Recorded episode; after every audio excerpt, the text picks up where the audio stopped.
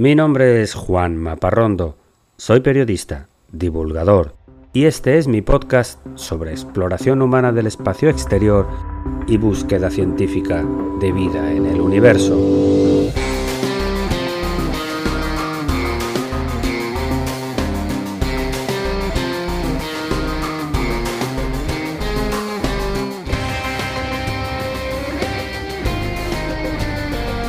Bienvenidos a El sueño de Laika.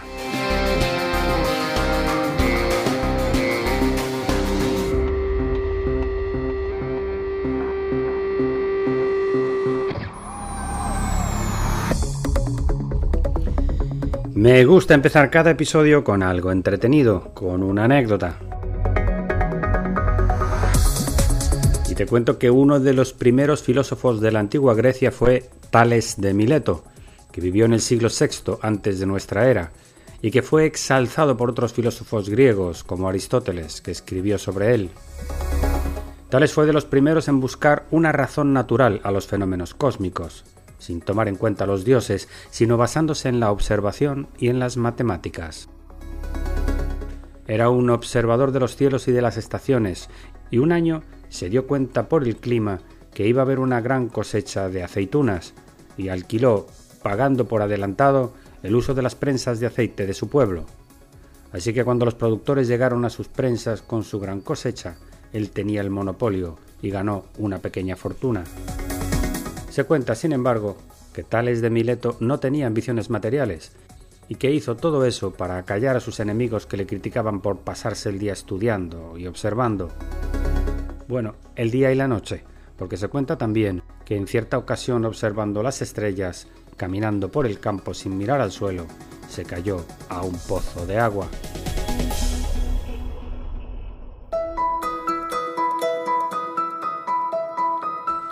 Llega el momento de hablar de cultura espacial. Hace ahora 20 años, un grupo de astronautas crearon una fundación para promover misiones capaces de desviar asteroides peligrosos que pudieran impactar la Tierra, como la misión DART, que hizo una prueba exitosa en septiembre del 2022. Los fundadores de esta entidad le pusieron el nombre de B612, el mismo nombre del pequeño planeta de ficción en que vivía el Principito, el personaje principal de la novela de Antoine de Saint-Exupéry. Un planeta tan pequeño que para ver la puesta del sol una y otra vez solo había que mover la silla unos pocos metros. Esta es la grabación original en francés de 1954 de un audiolibro en formato vinilo, cuando el aviador de la novela y el principito hablan del tamaño del planeta.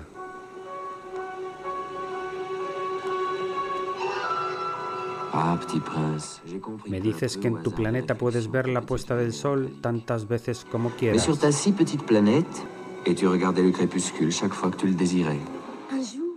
Así es, un día la vi 43 veces. se couchait 43 fois. Tu sais, quand on est tellement...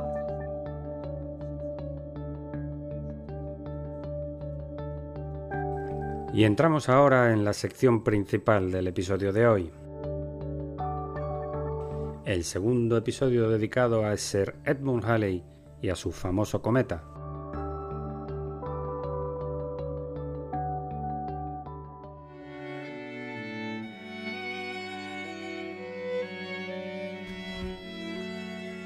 Hay pocos lugares en el mundo tan aislados y perdidos en el mapa como la isla de Santa Elena, un pequeño promontorio volcánico de apenas 122 kilómetros cuadrados en el mismo medio del Océano Atlántico Sur, una isla remota que pertenece a Inglaterra desde el siglo XVII y que está, como decimos, en el hemisferio sur. Esta isla fue el lugar elegido en el año 1659 por un jovencísimo científico británico de 20 años, recién graduado del Queen's College de Oxford, con una tesis sobre órbitas planetarias llamado Edmund Halley. Desembarcó allá en la isla con un sextante y varios telescopios, y se pasó dos años para cartografiar con detalle las estrellas del hemisferio sur, porque los mapas estelares existentes hasta esa fecha estaban llenos de errores. Como dato curioso, el rey inglés que patrocinó el viaje de Halley fue Carlos II, el último monarca de nombre Carlos, hasta el actual Carlos III, que acaba de ser coronado en Londres, en los días en los que se publica este podcast. Pues este Carlos II era amante de la ciencia y fue el fundador de la Royal Society, una institución en la que ingresó Halley apenas con 22 años, tan pronto regresó de Santa Elena, con su mapa estelar bajo el brazo. Los viajes fabulosos del joven Edmund no terminaron aquí. Al poco tiempo viajó a Europa a conocer al famoso astrónomo polaco Evelius, que fue el que le puso nombres a la mayoría de los accidentes geográficos de la Luna, y que había escrito un libro llamado Cometografía, y que aseguraba que los cometas viajaban casi en línea recta. Hay veces en la historia en que parece que las coincidencias son realmente intrigantes.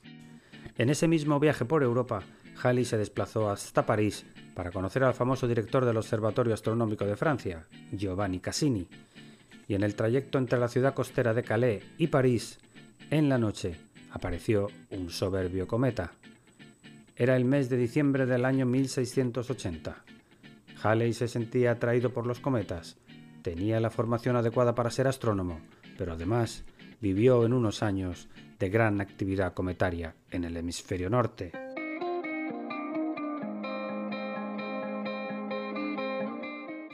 En París, Cassini y Halley hablaron mucho de cometas. En aquel momento, el británico no creía aún que eran astros de visitas periódicas, sino acontecimientos que sucedían solo una vez. Cassini pensaba lo contrario, con razón. El enigma entonces era conocer la órbita de los cometas para poder predecir su aparición.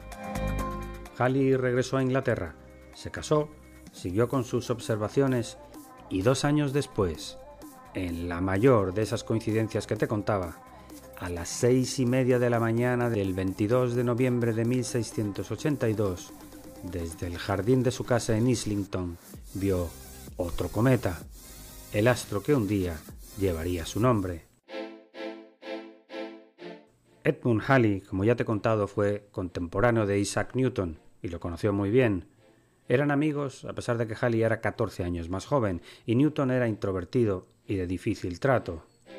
Los dos científicos eran astrónomos, pero investigaban en otras ramas de la ciencia, y se influyeron mutuamente. De hecho, Newton desarrolló su teoría de la gravitación universal gracias a la intervención de Halley, como te contaba en el episodio 169 de El sueño de Laika.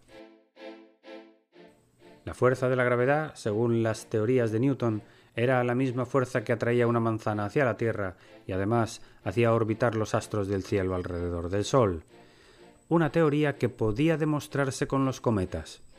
Estudiando la trayectoria de un cometa, aplicando las fórmulas del cuadrado inverso de la ley de la gravedad, se podía predecir su retorno para una fecha concreta. De este modo, si la predicción era acertada, la ley de la gravitación universal también sería correcta.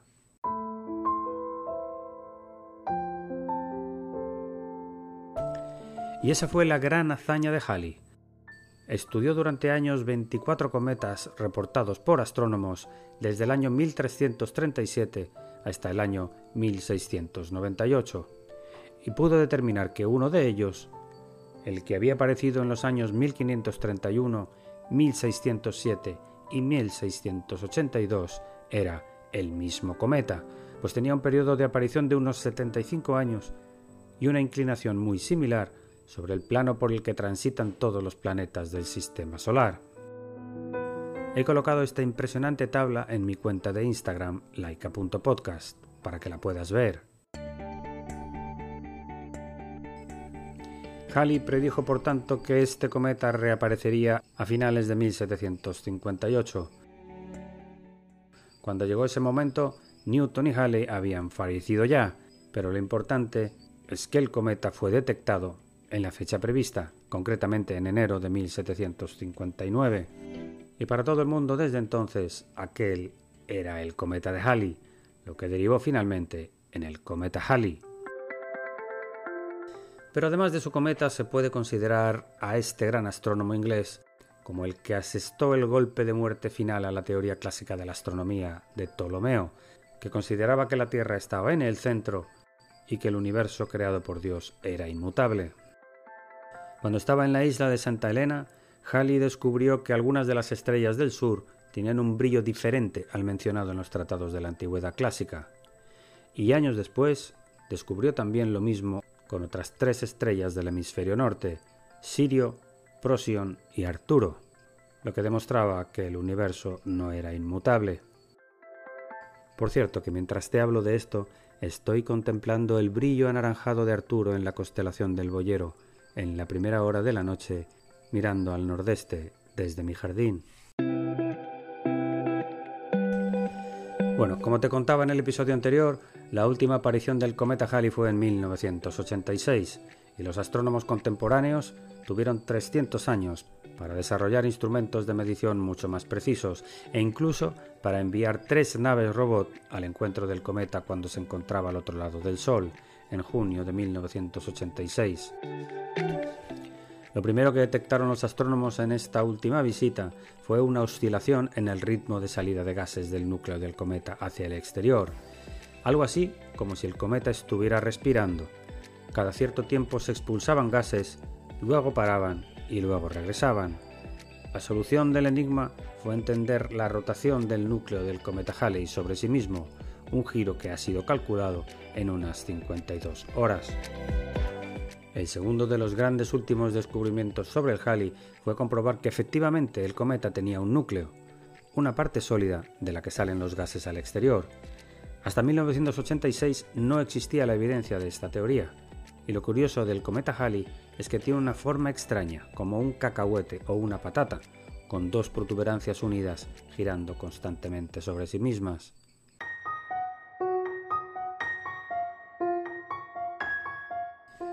La sonda que fue capaz de tomar la primera fotografía nítida del Halley fue la sonda rusa Vega 2, después de muchos nervios. Tomar una foto del núcleo de Halley fue muy complicado, porque se ha demostrado que es de un intensísimo color negro y apenas refleja la luz. Hoy sabemos también que el núcleo del cometa está formado por una bola de hielo mezclado con arena, rodeados de una fina capa de un material de roca muy poroso de modo que cuando el cometa se acerca al Sol, el hielo del interior se calienta mucho y se sublima, es decir, pasa de sólido a gas y sale despedido al espacio, formando una bella coma o cabellera del cometa, que está compuesta de partículas expulsadas que reflejan la luz del Sol. Es curioso también que la superficie porosa del núcleo es de pocos centímetros de espesor y hay una gran diferencia de temperatura, en el interior hay 80 grados centígrados bajo cero y en el exterior 80 grados de calor. Para mí, lo más fascinante de los cometas es lo majestuosos que son. Rompen durante pocas semanas el mundo casi inmutable de las constelaciones. Son astros portentosos para el pequeño tamaño que tienen.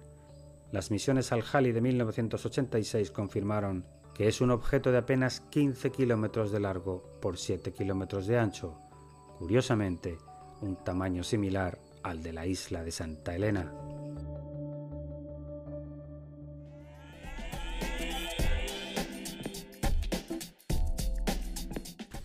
Y no quiero cerrar este episodio sin lanzarte el desafío de la semana. Solo por cultura general, te invito a que busques en un mapa la ubicación de la isla de Santa Elena. Es pequeña y en medio del océano. Un lugar perfecto para retirarse a estudiar. Y también un lugar perfecto para mandar al exilio a alguien indeseado. Allí vivió exiliado y murió. Fue enterrado por unos años Napoleón Bonaparte. Y hasta aquí el episodio de hoy de El sueño de Laika. Espero que te haya gustado. Escríbeme a laika.podcast.gmail.com y sígueme en mi cuenta de Instagram, laika.podcast.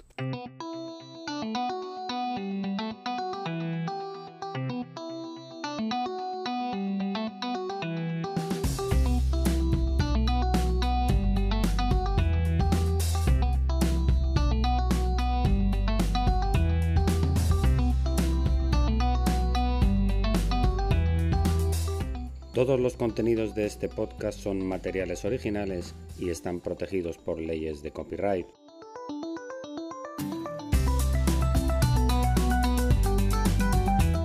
Todas las músicas y sintonías han sido compradas a sus autores o son de reproducción libre.